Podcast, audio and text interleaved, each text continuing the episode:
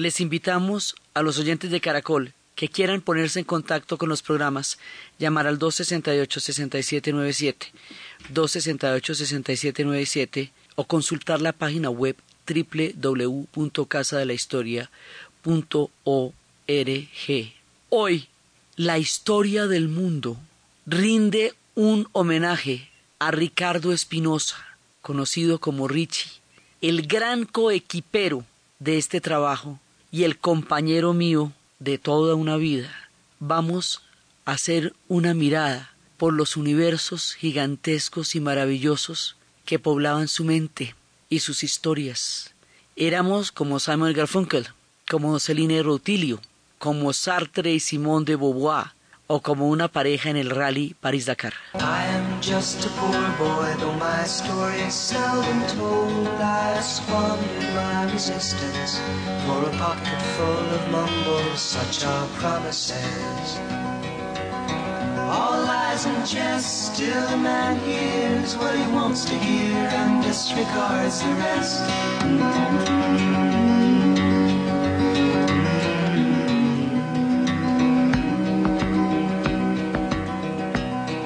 -hmm. left my home and my family. I was no more than a boy in the company of strangers in the quiet of the railway station, running scared. Laying low, seeking out the poorer quarters where the ragged people go, looking for the places only they would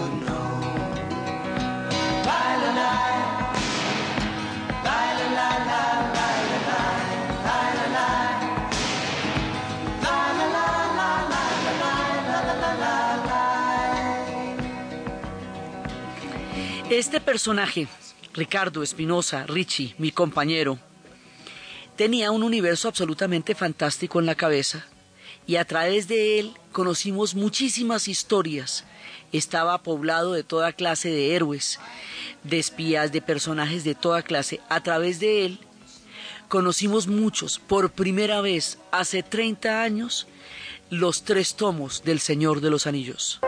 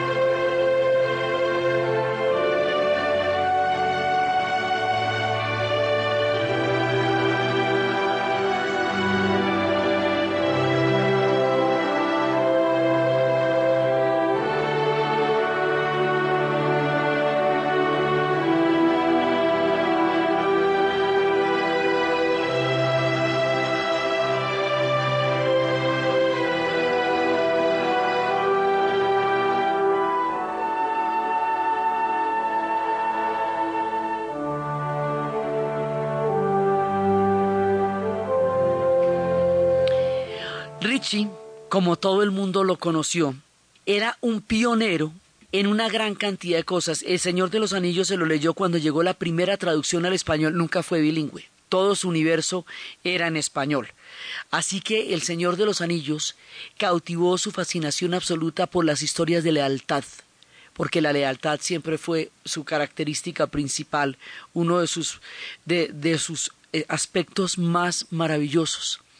Así como trajo el Señor de los Anillos y Tolkien para todos los que lo conocimos en ese universo temprano de toda su imaginación, fue también el pionero en dar a conocer en todos los círculos en el mundo del espionaje. Él adoraba al Superagente 86 y lo oía en español, tal cual se pasaba.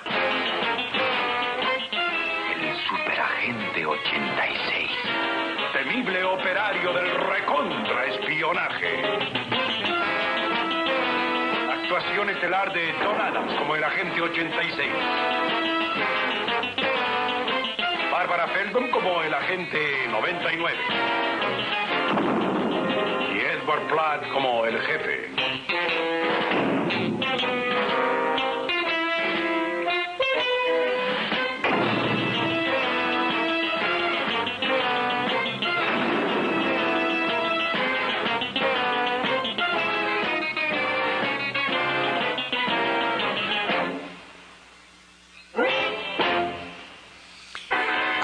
De toda la fascinación por el superagente 86 y su zapatófono y la 99, la novela de espionaje en serio, John Le Carré, con su trilogía El Topo, El el honorable Colegial y La Gente de Smiley, nos introdujo en el universo de este escritor que formó parte del MI5 y que va a crear una trilogía y un mundo absolutamente impresionante alrededor de todo lo que se estaba escondiendo en, los, en el espionaje de la Guerra Fría, novelas eh, absolutamente poderosas y el topo que era la historia de un círculo de Cambridge de espías que siendo los consentidos del régimen británico traicionaron por convicción y por ideología a favor de la Unión Soviética en una de las historias más fuertes de toda la era del espionaje.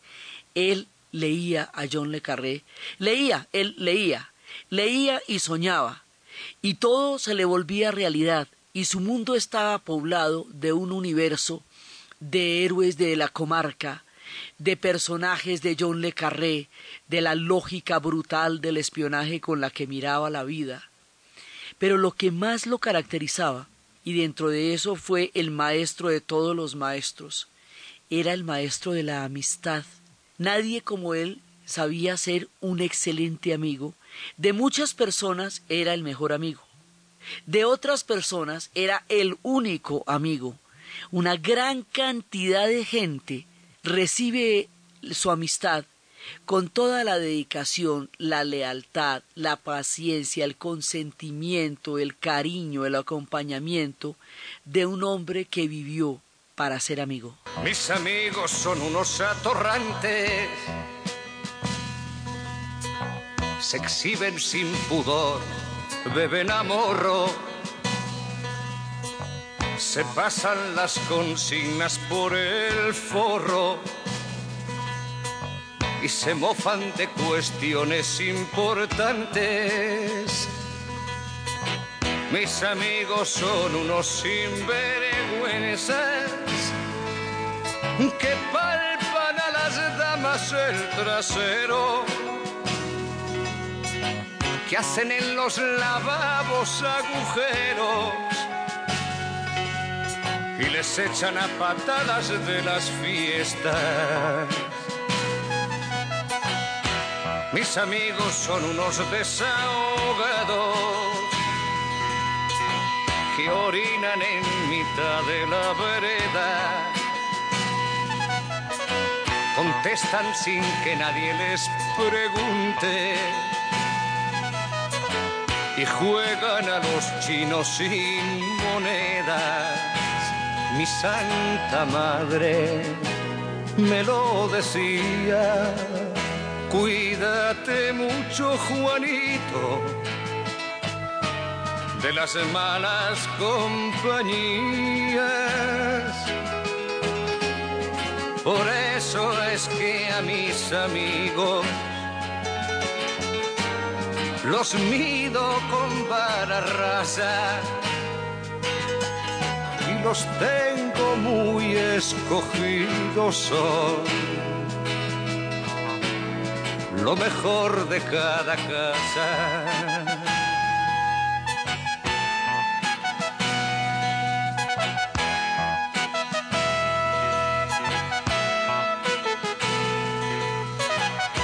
Mis amigos son unos malhechores,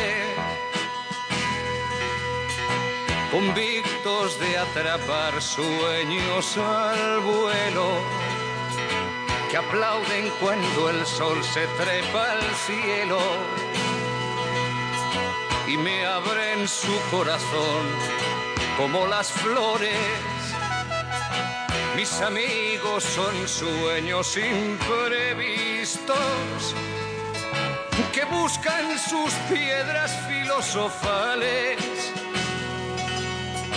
rondando por sórdidos arrabales, donde bajan los dioses sin ser vistos. Mis amigos son gente cumplidora que acude cuando saben que yo espero. Mis amigos son gente cumplidora que acude cuando saben que yo espero. Si le roza la muerte, disimula que para ellos la amistad es lo primero.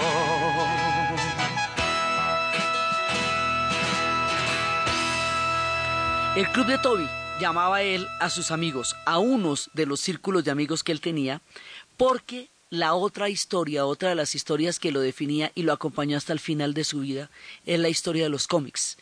Desde los cómics que cambiaba en la perseverancia cuando había lugares de cambiar cómics, desde toda su investigación a través de Corto Maltés, este anarquista de comienzos de la Primera Guerra Mundial, que recorre una cantidad de pueblos y de civilizaciones, de la mano de Hugo Pratt, su autor, que fue asimismo también un diplomático y conoció el mundo, y cuyo club se llama Club Corto Maltés, desde Tintín, que también recorría todos los parajes del mundo, en todos los rincones del planeta, en, el, en, el, en la Isla Negra, en los cigarros del faraón, en las joyas de la Castafiori, todos los personajes que el capitán Haddock simple representaba para él y Tintín, todo este mundo que se va llenando de Manara, de Tintín, de Blueberry, de todos los personajes que hacen lo que hoy se llama novela gráfica, pero que para él eran siempre cómics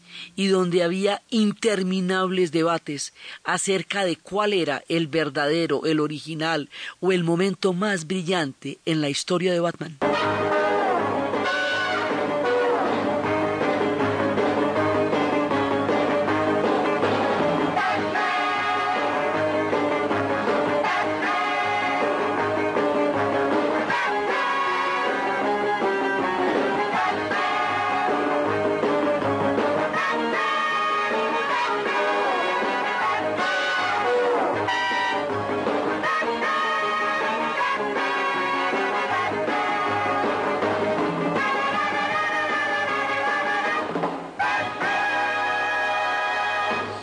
Cómics articularon su vida. Siempre quiso ser un, eh, un, dibujante de cómics. Él creía que él tenía las mejores ideas, decía que tenía las mejores ideas eh, como Goscinny, pero le hacía falta Uderzo.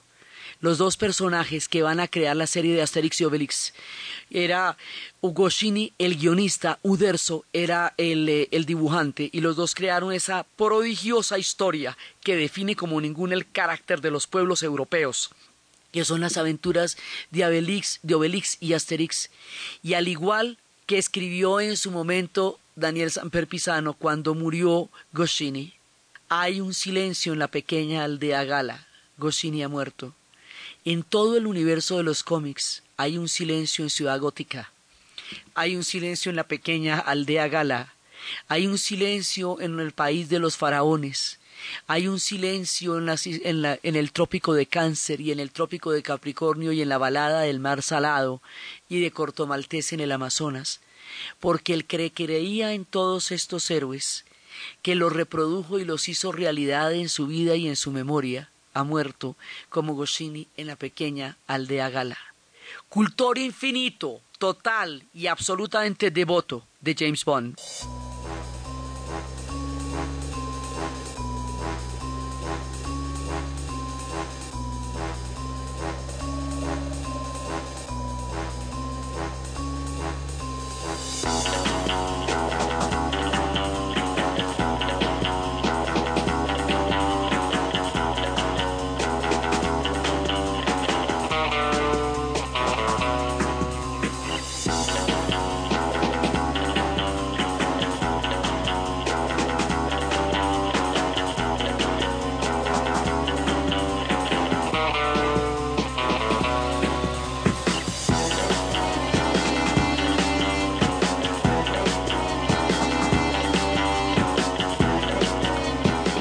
Idea de estar en el estreno de las películas de James Bond lo obsesionó desde niño.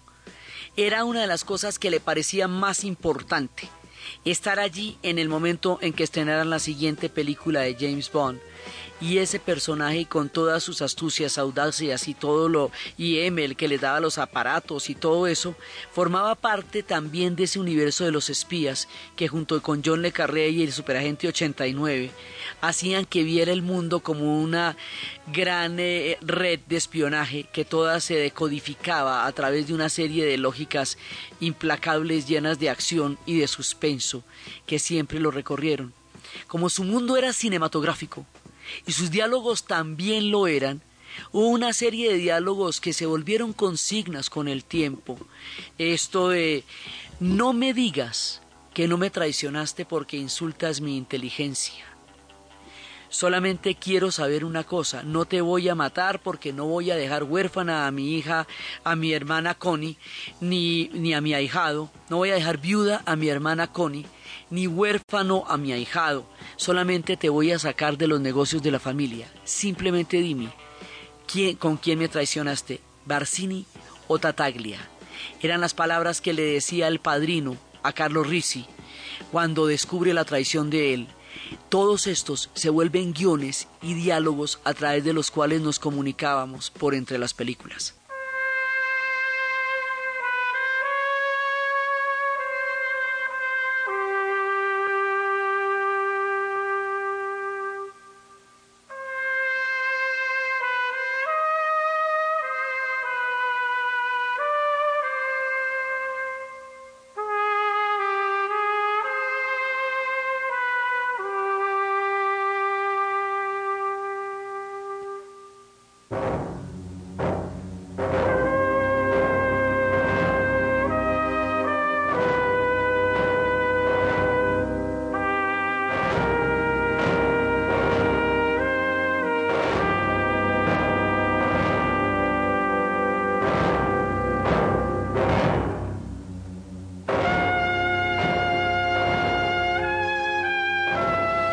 Los diálogos de las películas se volvieron la manera en que nos comunicábamos. El que te pida la reunión, ese es el traidor.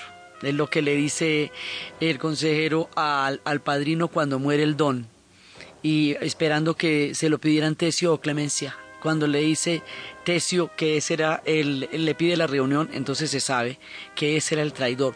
Todos estos detalles de una trilogía de películas vistas mil veces hasta quedar convertidas en personajes reales prácticamente de nuestro mundo, un mundo que construimos a punta de películas, de historias, de diálogos, de libros, de Alejandro Dumas, del Conde de Montecristo de los Tres Mosqueteros, eh, Artos, Portos y Aramis. Vivieron entre nosotros junto con las aventuras de D'Artagnan durante 30 años estuvieron sentados en la mesa del comedor cuando contábamos todas nuestras historias, siempre junto con nosotros en todo el tema de la lealtad con los amigos.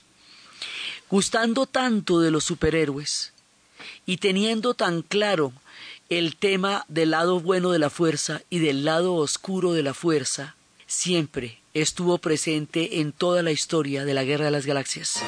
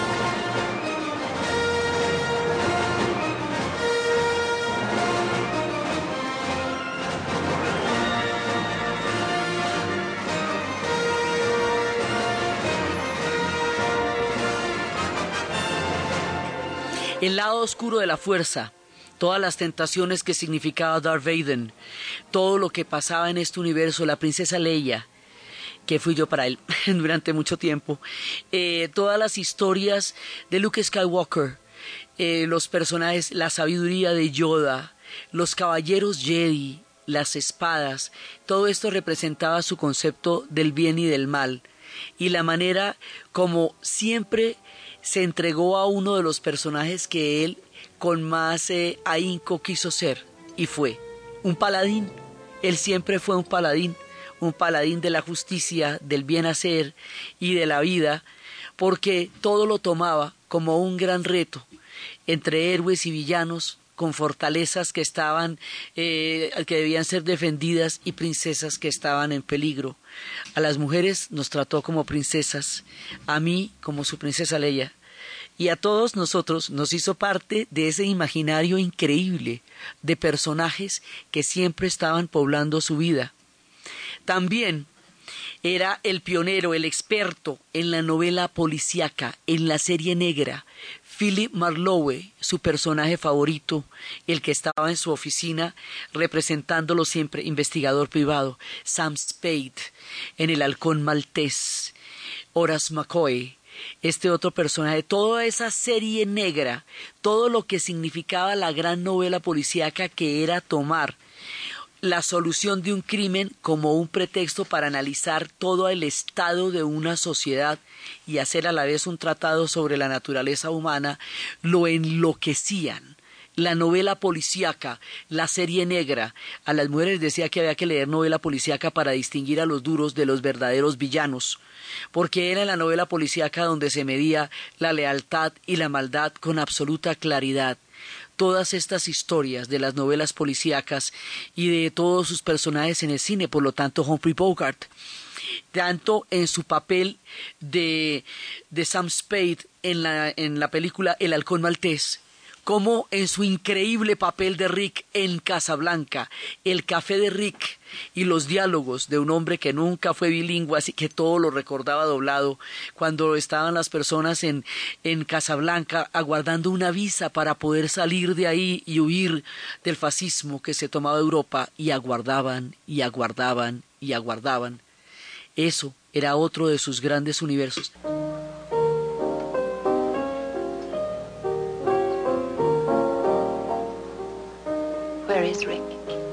I don't know. I ain't seen him all night. When will he be back? Not tonight no more. He ain't coming. Uh, he went home. Does he always leave so early? Oh, he never. Well, he's got a girl up to the Blue Parrot. Goes up there all the time. You used to be a much better liar, sir. Leave him alone, Miss Elsa. You bad luck to him. Play it once, Sam for all time's sake. I don't know what you mean, Miss Elsa. Play it, Sam.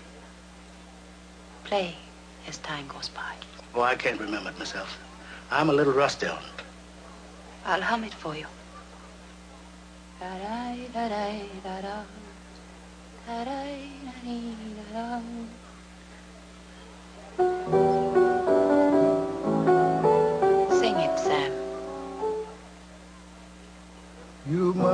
Remember this. A kiss is just a kiss.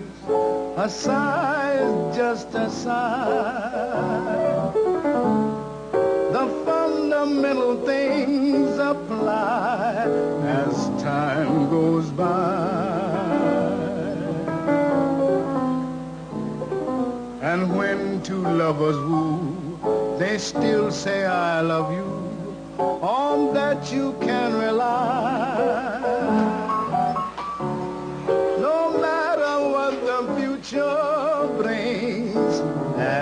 Time goes by.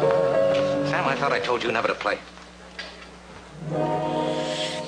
Casablanca, otra de las grandes e inolvidables epopeyas que habitaban nuestra casa en el cine, llenos de afiches, llenos, llenos de afiches de Marilyn Monroe, llenos de afiches de Casablanca, de Ingrid Bergman, de la película mil veces repetida, de los diálogos que se sabía de memoria. Como no, no era bilingüe, se aprendía los diálogos a través de los subtítulos y se los sabía totalmente, los podía reconocer en todos los caminos. Otro de los personajes que definía su vida de una manera absolutamente eh, compleja y total era el género del western, el especialista en los vaqueros.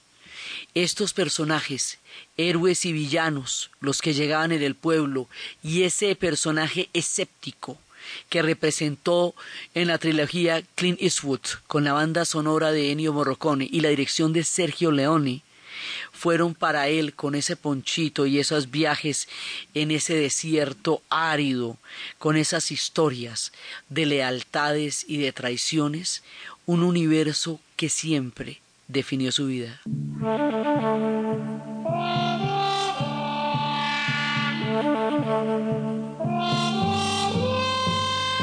De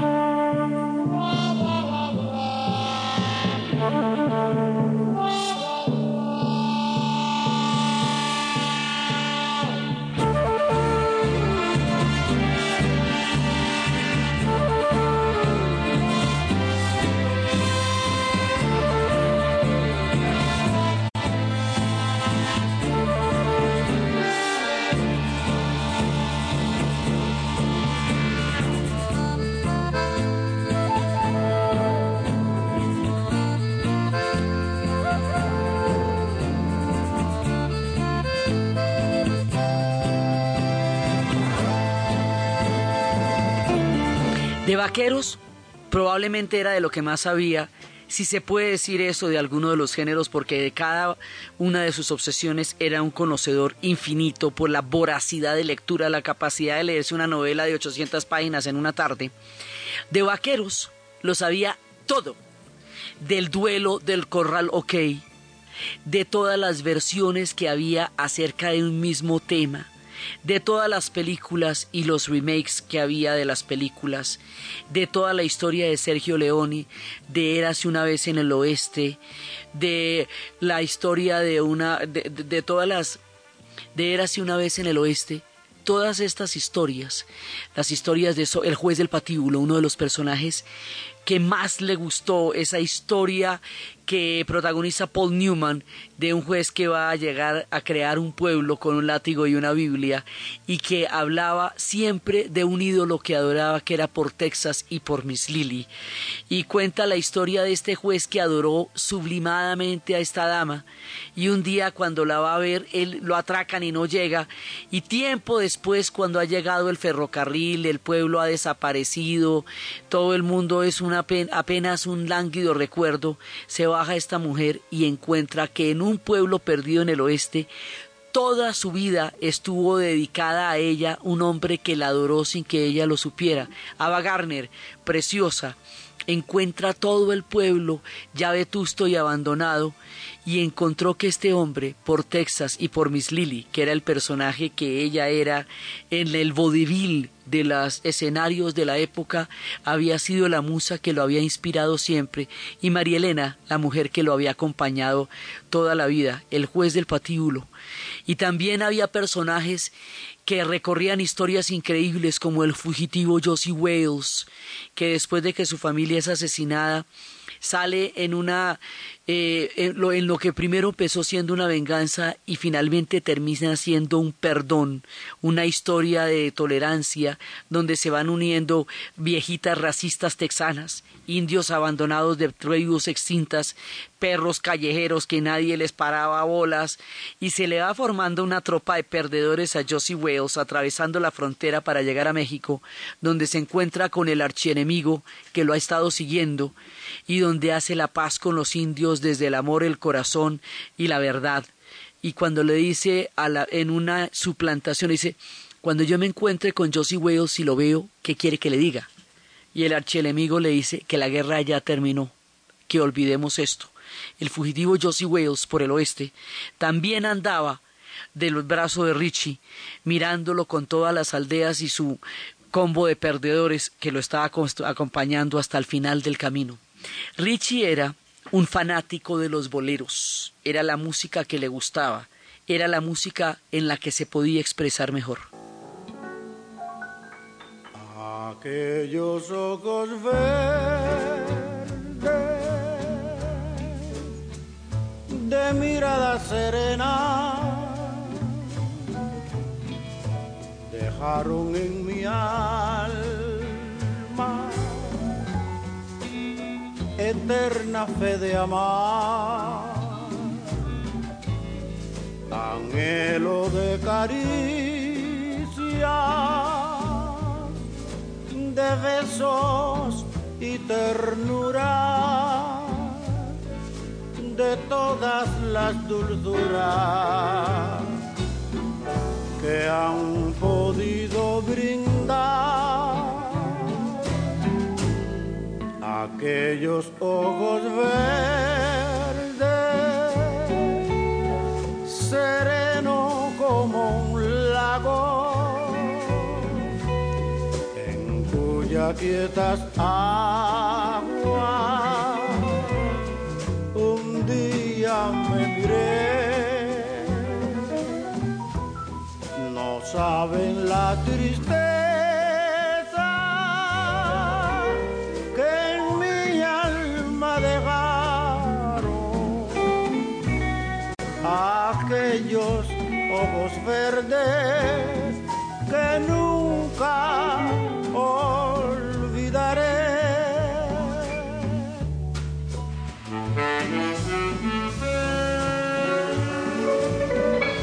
Otro personaje que fue parte de nuestras vidas a lo largo de todo su crecimiento y madurez, crecimos con él, Woody Allen, desde Annie Hall, desde las historias de este romance nervioso que era Annie Hall, Woody Allen en Selig, ese personaje que se convertía en todos aquellos que lo rodeaban, que era gordo entre los gordos, negro entre los, entre los negros, trompetista entre los trompetistas, psicoanalista entre los psiquiatras, ese personaje que se mimetizaba para llegar a poderse relacionar con los demás, también nos acompañó muchísimo.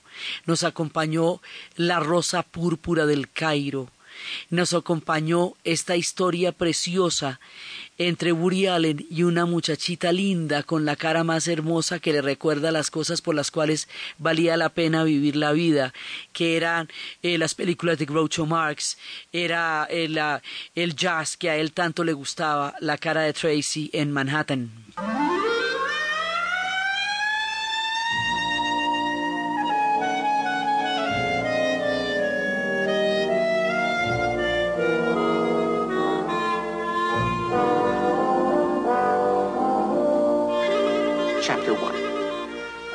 He adored New York City.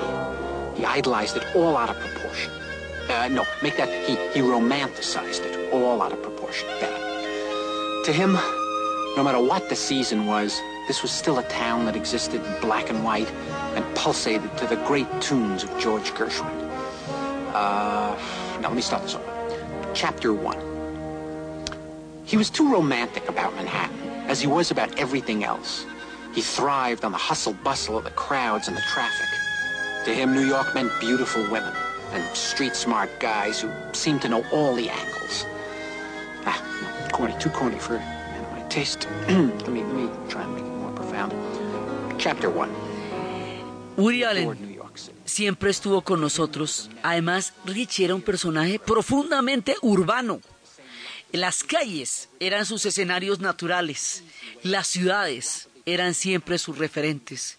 Woody Allen, con la rusa púrpura del Cairo, nos enseñó el verdadero y profundo valor de la fantasía. Nos enseñó con todas estas historias, pero como si Woody Allen mismo supiera que tenía en Richie y en mí al mejor de sus cultores, y por entre los días de radio y por entre todas sus maravillosas películas, hace la última película que llegó aquí, la última película que Richie ve, y la hace magistral, Medianoche en París, Midnight in Paris, retoma toda la belleza de ese Woody Allen que tantas veces nos hizo soñar y que formó parte de nuestros diálogos. Nunca me metería a un club que tenga un tipo como yo de socio. Era una frase que Woody Allen parafraseaba de Groucho Marx y que Richie parafraseaba de Groucho Marx y de Woody Allen, porque la suya era una metalectura de todas las lecturas de las películas. Con las películas llegó a construir una vida con las novelas, llegó a crear una serie de personajes, con los vaqueros, llegó a vivir todas las historias de acción, con Jim Hackman en contacto en Francia, todas las películas que él veía obsesivamente a toda hora lo descansaban las balaceras cuando estaba tenso. Este personaje, él se vuelve el mismo un personaje de tanto crear personajes. Y como decía Alejandra, hace de él un personaje literario. Él mismo se convierte, con su gabardina y con su sombrero del Club del Misterio, en un personaje de novela policíaca, como él siempre fue y como él siempre quiso creer. Sueños, sueños que teníamos con Richie todos, y en treinta años se pueden realizar muchos sueños. El más hermoso de todos, nuestros hijos, Santiago y Alejandra, que de él heredan todas estas historias de fantasía, de maravillas, de tres mosqueteros, todas estas historias que lo hacen a él mismo un personaje, el mejor de nuestros sueños, lo mejor que realizamos, estos dos hijos que son nuestro orgullo y nuestra adoración. Sueños, ir a ver los treinta años del concierto de The Wall en Inglaterra, porque cuando él conoció a Pink Floyd en los ochentas, acababa de venir de una experiencia durísima en una Europa de una profunda crisis moral y sentía que esa película podía representar esa sensación de miseria humana que se vive en el primer mundo y que es incomprensible para nosotros porque no está relacionada con la falta de alimentos ni de necesidades básicas, pero para él era una radiografía brutal de la crisis que todos sus héroes que él tanto había emulado estaban viviendo en la Italia y en la Europa de los ochentas. Cuando él vio esta película, cuando él vio esta, oyó esta canción y luego vio la película, entendió lo que había vivido. Ir a su último cumpleaños a Inglaterra, a Londres, en el O2 y estar allá sentados para ver el momento en que se armara la pared y ver a Roger Waters con un prodigio de profundidad, tecnología y madurez mostrarnos la dureza de la pared fue uno de los momentos más importantes en el cumplimiento de los sueños, porque el cumplimiento de los sueños fue siempre una parte muy importante de la directriz de nuestras vidas.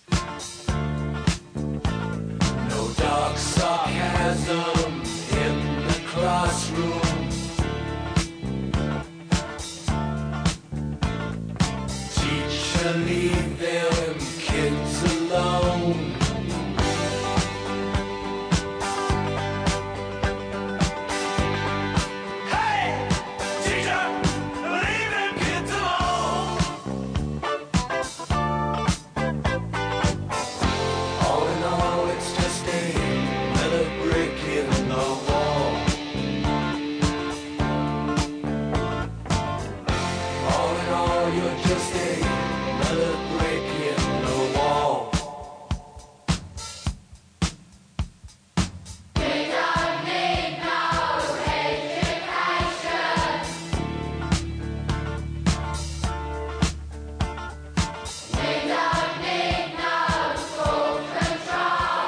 De Londres con la bandera, con las boletas, con toda la narración de lo que fue ver esto, que es una cosa absolutamente increíble y maravillosa, fue la sensación de haber cumplido un gran sueño para los dos, porque juntos vimos el estreno de la película cuando llegó a Colombia, The Wall, sueños, ir a Chicago, donde yo me crié, y del que teníamos tantas referencias y escenificar en medio de la nieve con el director cultural de la ciudad lo que habían sido los sucesos de Chicago durante el movimiento para parar la guerra del Vietnam, mientras el, el agregado pues el, el cultor de la ciudad, el, que, el hombre que mostraba la ciudad y yo, escenificábamos este momento del movimiento antiguerra ante Richie y, y el cónsul que estaban allá en una escena teatral bajo la nieve, contándoles cómo el mundo entero los estaba mirando y cómo los sucesos de Chicago van a ser definitivos en la conciencia de una generación acerca de lo que significaba estar participando en la guerra del Vietnam.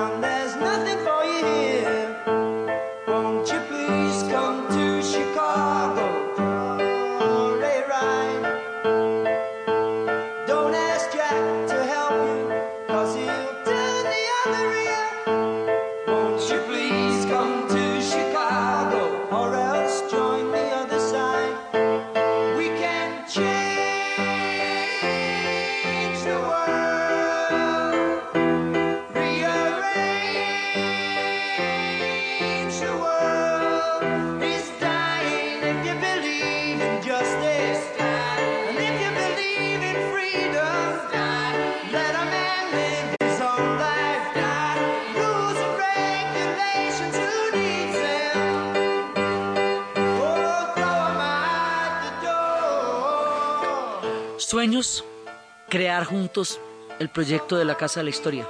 Era un sueño de los dos.